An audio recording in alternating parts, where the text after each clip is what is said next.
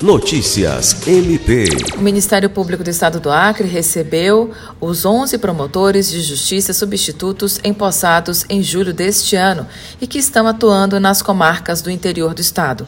O encontro ocorreu na Corregedoria Geral e faz parte do projeto que vem sendo realizado pelo Corregedor-Geral Álvaro Luiz Pereira, que visa promover a troca de experiências entre os membros da administração superior e os novos membros do MPAC durante o estágio probatório.